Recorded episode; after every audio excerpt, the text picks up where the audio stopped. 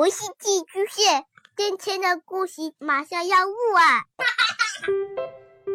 孩子的世界充满了色彩和欢乐，用有温度的声音讲你爱听的故事。白羊叔叔和大明的晚安故事。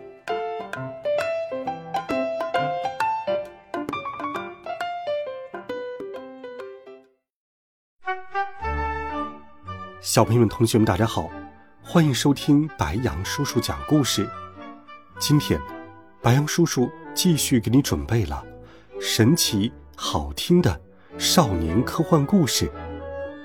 继续来听第十三集《行侠仗义》。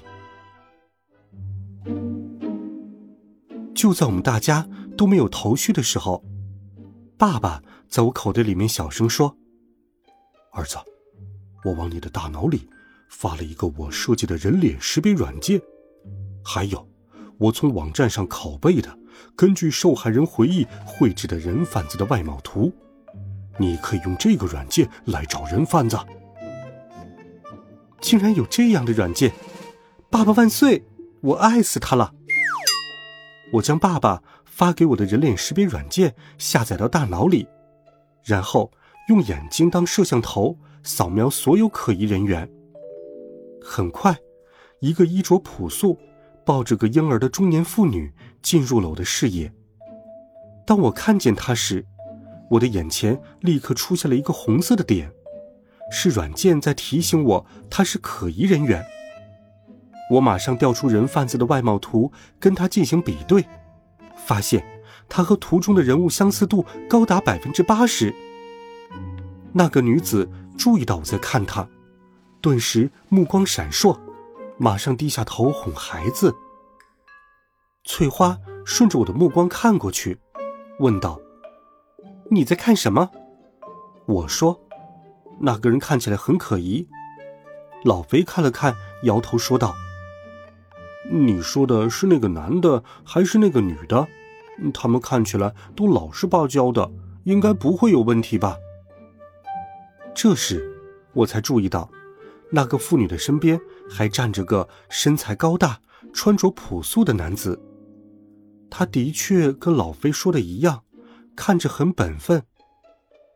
这时，有一列列车即将发车，他们抱着孩子，随着人流向检票口走去。陈学虎说：“没错，是他们。我上网搜索了一下。”那个女人和警察发布的人贩子的相貌有八分相似，虽然他们乔装打扮过了，但我还是能看出来。我不禁暗暗佩服陈学虎，他的大脑没有装人脸识别软件，竟然也有如此的判断力和识别力。我们四个朝他们冲了过去，但是人太多，我们一时间挤不过去。那两个人可能发现了我们的举动，也往检票口挤。我说：“我和陈学虎去拦住他们，你们两个去叫警察。”我和陈学虎启动大脑云计算模式，以最佳路径从人缝中挤了过去，拦住他们俩。我大声喊道：“站住！把孩子放下来！”中年妇女大惊失色，但她很快就冷静下来，将孩子抱得紧紧的，反咬一口道：“你们干什么？想抢我的孩子吗？”这世道，连小孩都成人贩子了，敢在大庭广众之下明目张胆的抢小孩，这可真叫恶人先告状。周围的人都警惕的看着我，有人在人群里喊：“把他们抓起来！”肯定是他们同伙。周围的乘客不明真相，都来拉扯我。我紧紧的拉住中年妇女的手，大声说道。不能走，他们才是人贩子。要不然，我们等警察来，就可以知道谁是真正的人贩子了。我这么一说，周围的人信了我几分，帮我一起拦住那个中年妇女。中年男子焦急的说道：“火车快要开了，我们哪有时间等？快放手，不然我不客气了。”中年男子用力推我，想把我推开，但是。我大脑的云计算已经算出他手的运动轨迹，我轻而易举地躲开了他的进攻，然后又一个反抓握住他的手，再以四两拨千斤之力，轻而易举地将他撂倒在地。周围的人们见我一个小孩子竟然能将一个体重将近两百斤的大男人放倒在地，都很吃惊，纷纷往一边闪。这时，中年妇女趁机抱着孩子钻入人群，想要开溜。雪虎，快追！我和陈雪虎像鱼一样灵活地在人群当中穿梭。就在我们快要抓住中年妇女时，她贼喊捉贼的喊道。来人呐！有人抢孩子了！又有一些不明真相的乘客前来阻止我们，还有一个虎背熊腰、剃光头的家伙冲过来攻击我们。陈学虎拦住光头，扭头对我说：“这里交给我，你快去追他。”我再次朝那名中年妇女冲过去，中年妇女见势不妙，竟然将小婴儿朝我扔了过来。这家伙太没人性了！竟然不顾孩子的死活，大家都很担心小婴儿的安全，惊呼声四起。说时迟，那时快，我的大脑已经通过云计算预测出婴儿在空中飞行的轨迹了。我伸出双手，稳稳地接住孩子。掌声四起，人们议论纷纷。哦，太惊险了！这身手好厉害！哎，他是从少林寺来的吧？但是。我无暇享受别人对我的赞誉，四处张望寻找人贩子。这时，我看见他正向候车厅的一个小门溜去。我正担心抓不到他时，翠花和老肥带着警察赶到了。法网恢恢，疏而不漏。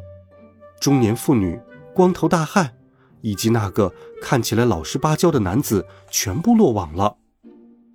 我将孩子交给了警察。警察把我们四个人表扬了一番。晚上，电视新闻报道了我们帮助警方捉拿人贩子、破获贩卖婴儿案件的事迹。看了新闻，我们四个以及在幕后当总指挥的爸爸都很高兴。我们头盔四人组又做了很多好事：一个幼儿园失火了，我们闯入火海，通过云计算。以不凡的身手救出了许多孩子。一个无良开发商房子质量有问题，我们用大脑上网入侵了开发商的电脑，将证据公之于众。我们四个人都感到十分自豪。